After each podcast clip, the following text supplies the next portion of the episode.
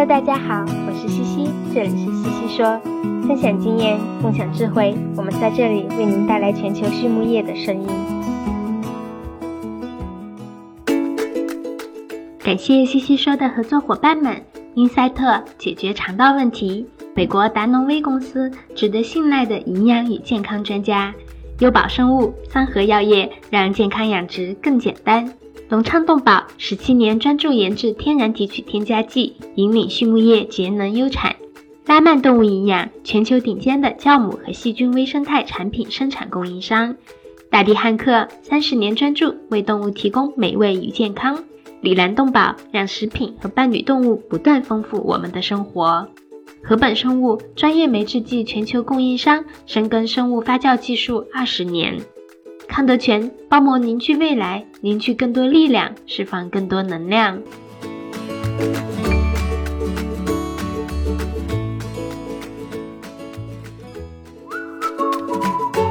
隆昌集团是一家专注研制新型饲料添加剂胆汁酸的头部企业，拥有科技化的胆汁酸生产基地——隆昌胆汁酸。作为集团自2004年创立以来持续研发和生产的拳头产品，采用动物原料提取，是畜牧业提高脂肪消化吸收的代表，在饲料安全、绿色养殖、食品安全道路上扮演重要的角色，得到了国内外客户的高度认可。隆昌集团致力于为饲料厂、一条龙企业。业和养殖者提供立体化的指导和服务，借以实现帮助六千家优秀的饲料企业和一千万养殖者安全创富的美好愿景。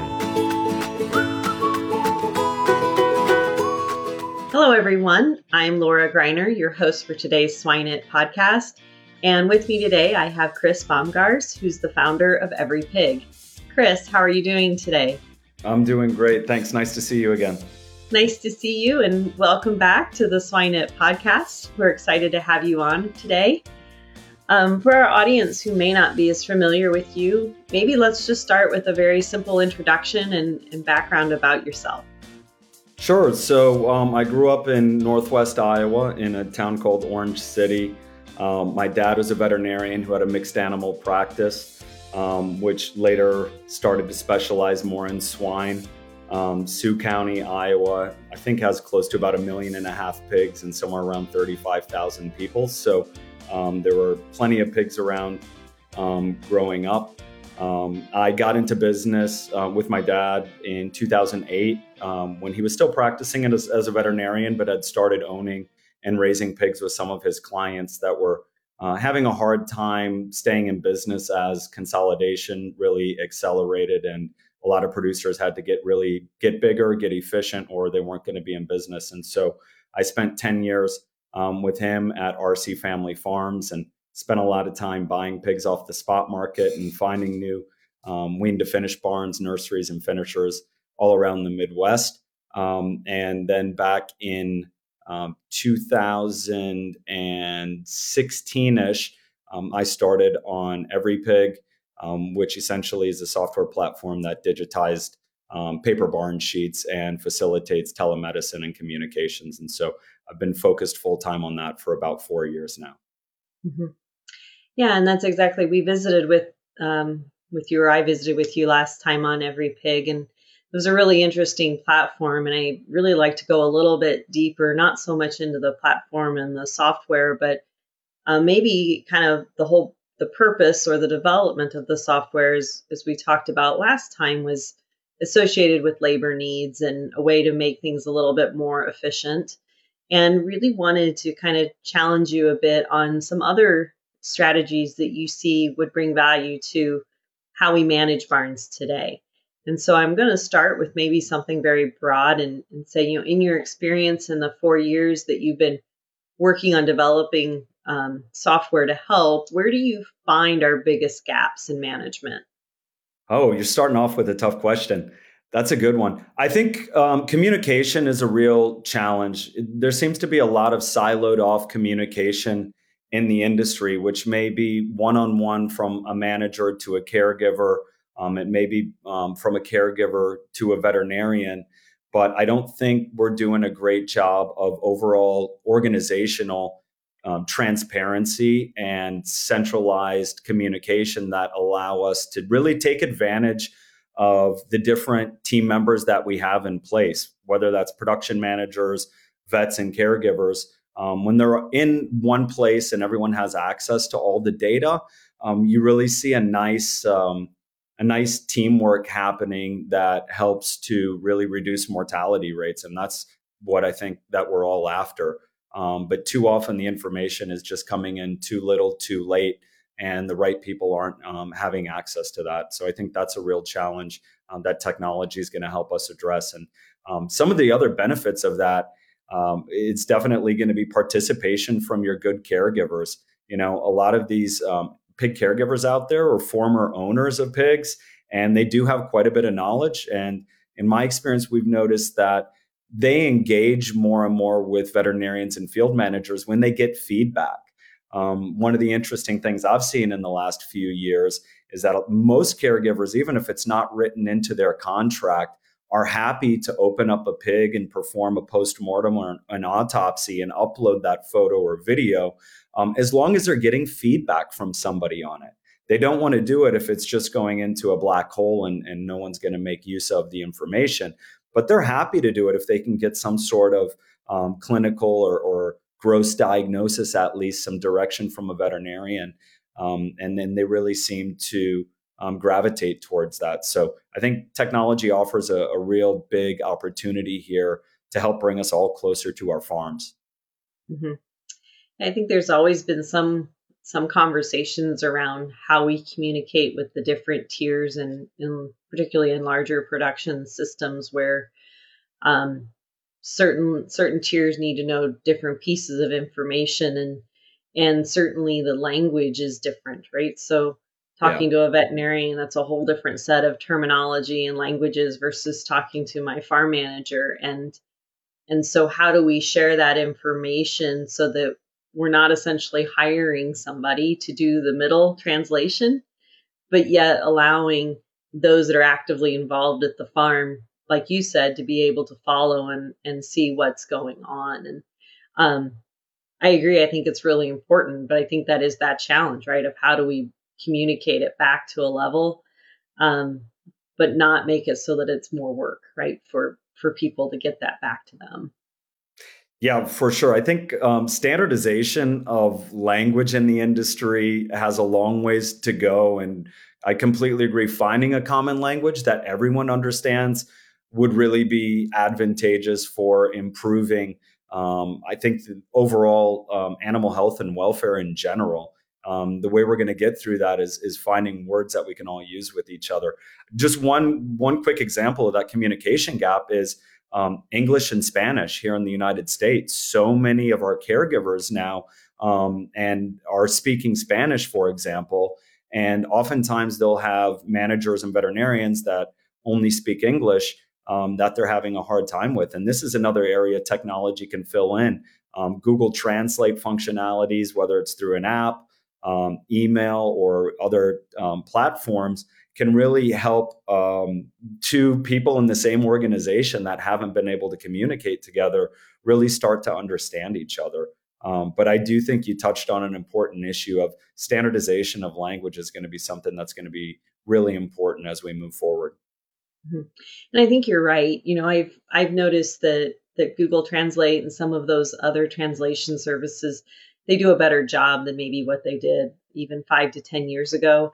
Yeah. I can remember typing signs in, in English and having them translated and taking them out to the farm and the staff shaking their head at me and saying that's not appropriate or that's not correct. And um, it's a different type of, of Spanish language, right? And that was that was one of the challenges we had. So um, I think you're right. As technology has evolved, it's it's opening up those doors. We just have to now figure out how to practice it and use it efficiently.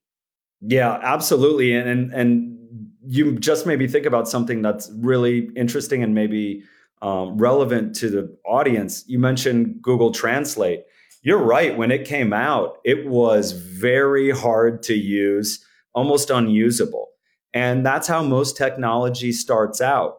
Um, and over time, it gets better and better and better. Otherwise, they wouldn't be in business. And I think that's one of the lessons maybe that um, could be translated to the industry. Maybe I, I've seen a lot of producers out there that I've talked to over the years who have tried a new technology product, whether it was hardware or software.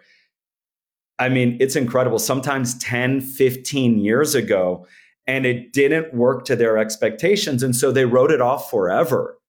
I'd really encourage producers out there hey, take another look. If that company's still in the game and you're still not collecting those data points or that, that problem's not solved for you, take another look because if they're still around, that company's probably improved quite a bit with their technology and worked out some of those things that you initially saw as a, a problem that prohibited you from using it.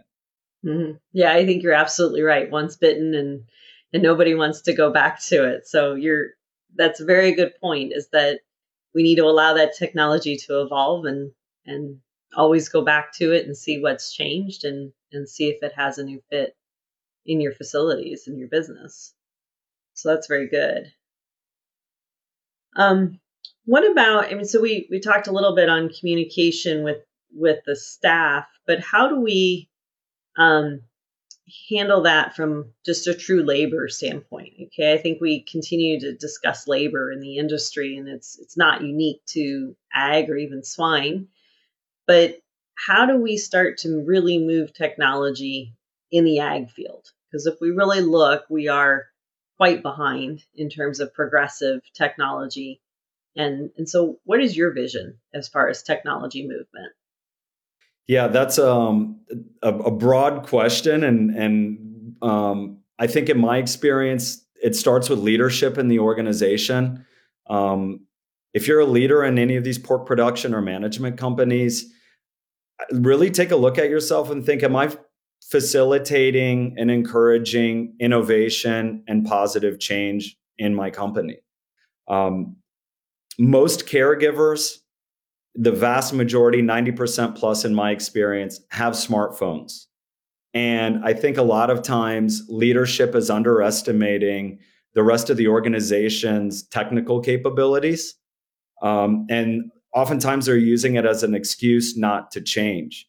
And I think there are practices out there that we might want to look at, such as um, are is every one of the on farm visits absolutely necessary, or are there cases where some photo and video uploads with more context around the situation going to save you time and going to allow your team to cover twice as many farms a day? Or five or 10 times as many farms today. We really, um, COVID's taught us a lot about that as well, right? Through telemedicine visits, where before we might have to go in and get an appointment with a doctor and wait in a waiting room, and, which is pretty uncomfortable. And maybe we're surrounded by other sick people in the meantime for a, a diagnosis that might have been able to be covered over telemedicine. And I think we need to, as an industry, look at our practices and figure out okay, what have we been doing for the last 10, 20, 30 years that maybe served us in the past, but there might be better tools out there today that make some of these practices um, a bit outdated. And then how can we make our team more efficient? I don't think it's necessarily a matter of hiring more people.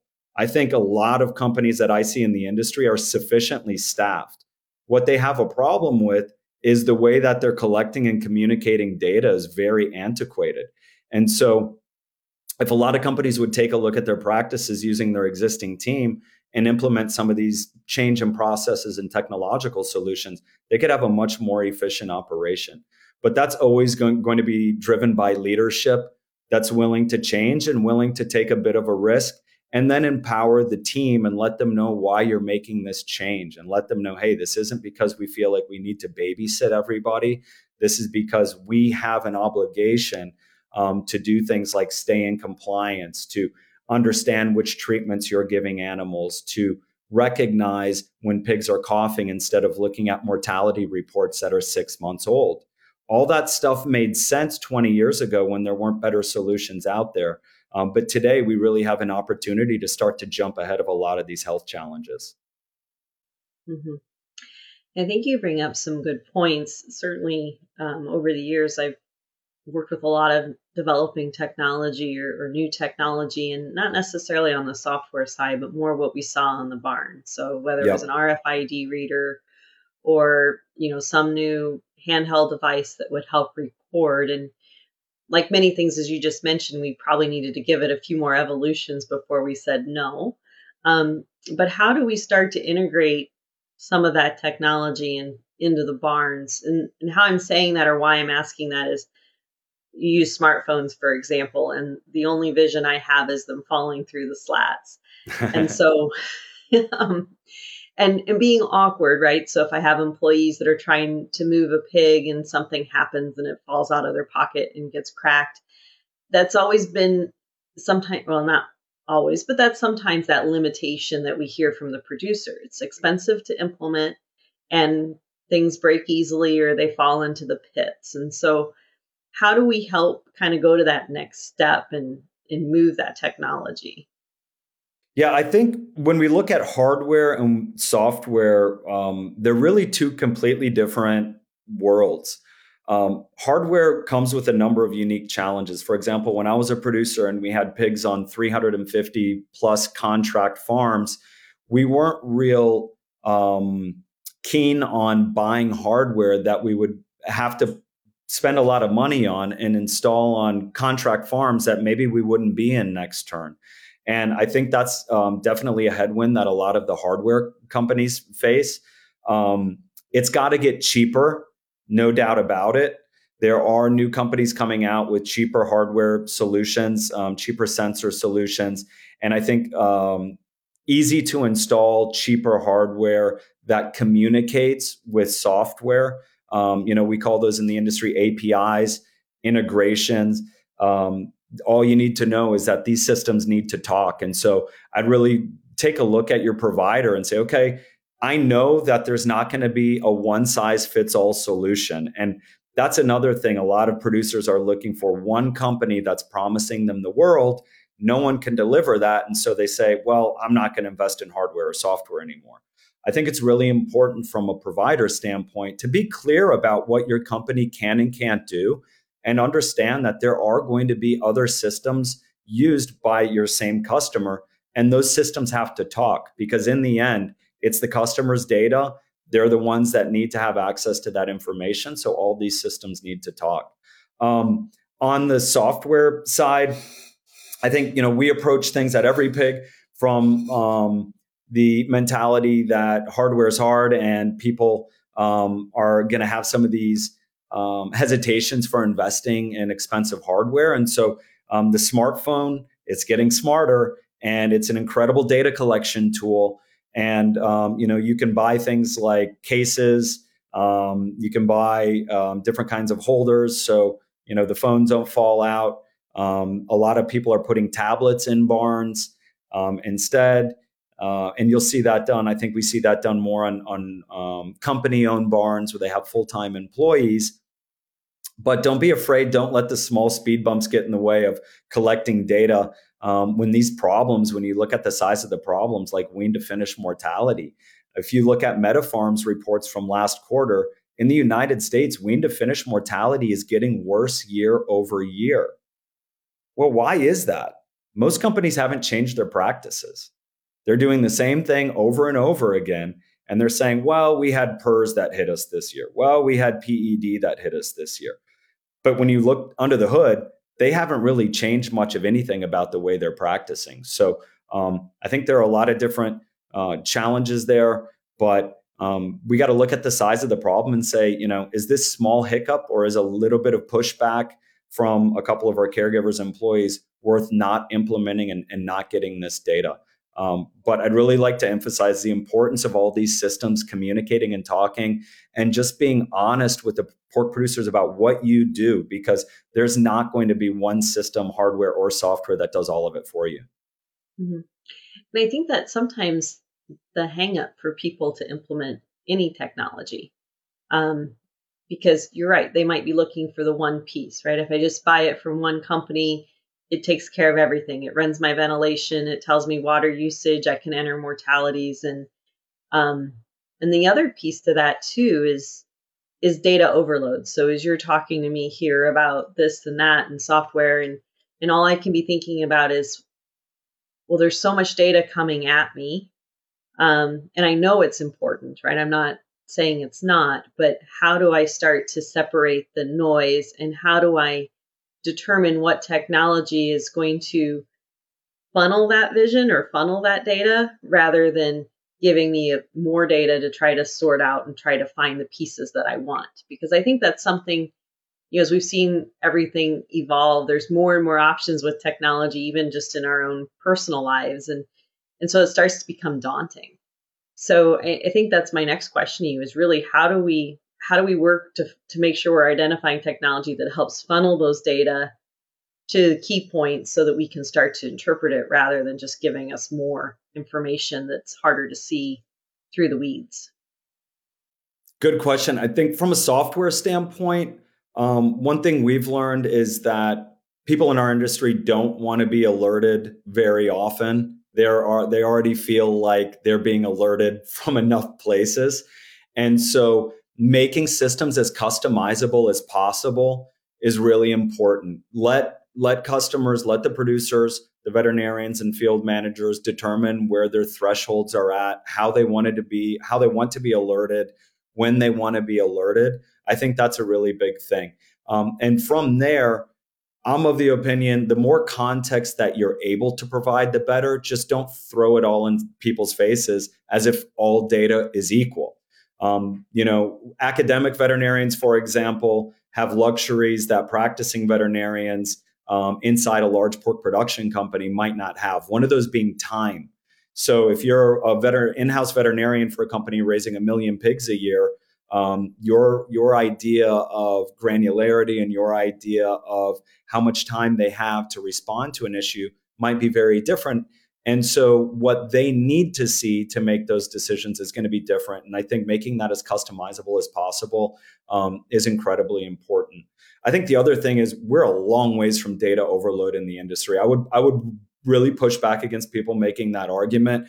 I think if you look at bringing up mortality reports again, everyone in the industry is lo- used to looking at closeout reports. You know that that's been out there for 30 years. But as a former producer, I can tell you those closeout reports in today's world are almost useless.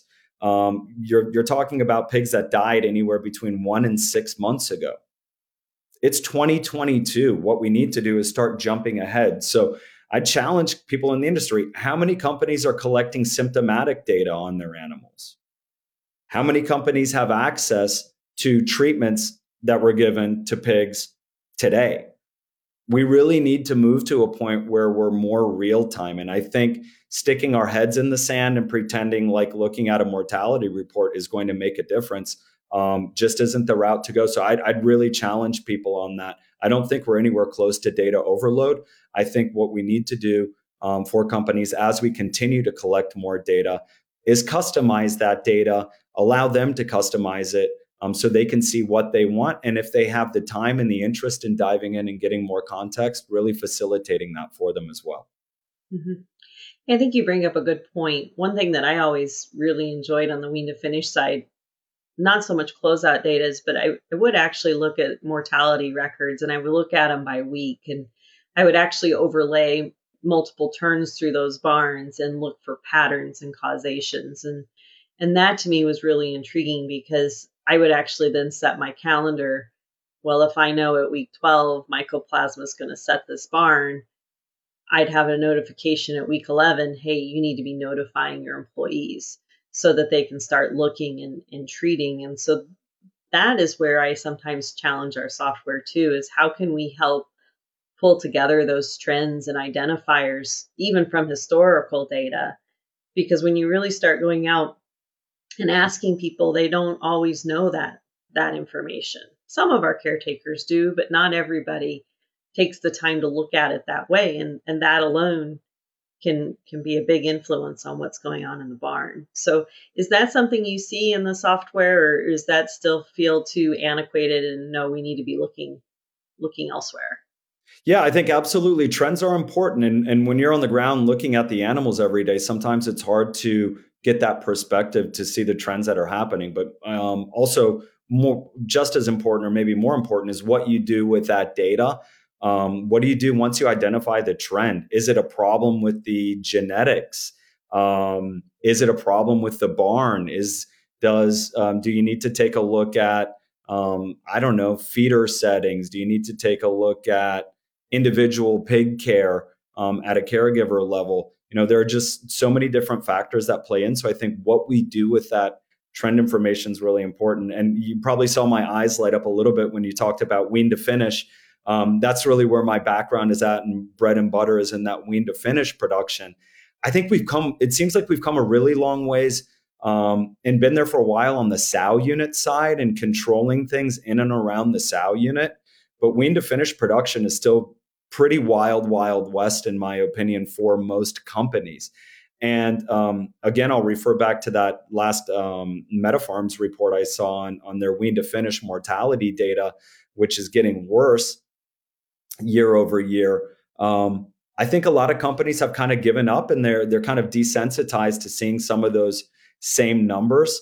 Um, but there's lots of opportunity on the wean to finish side to um, really start to recognize these problems quicker and um, I would encourage the industry. We're losing billions of dollars a year on wean to finish mortality, and, and I would challenge them. A lot of that is actually preventable um, mortality, but you've got to start recognizing things and responding to things much quicker because these um, illnesses spread really fast. Mm-hmm.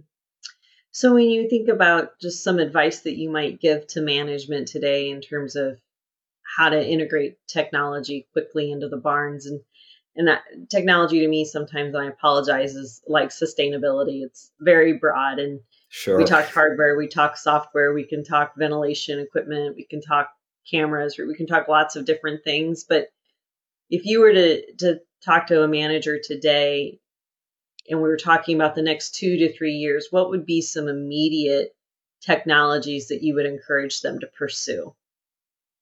Anything that's helping improve your company's transparency in production practices regarding animal health and welfare, I think, is healthy. And given the history of um, radical activism in the industry, it's really understandable that companies have been quite averse to this.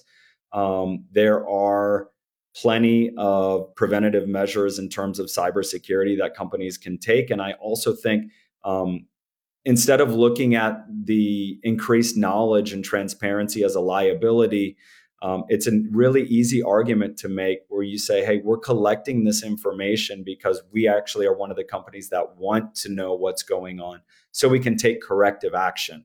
Um, I think there are a lot more um, tools that we can use as an industry and a lot of things we can benefit from um, in terms of collecting more data and not being afraid to turn up the transparency.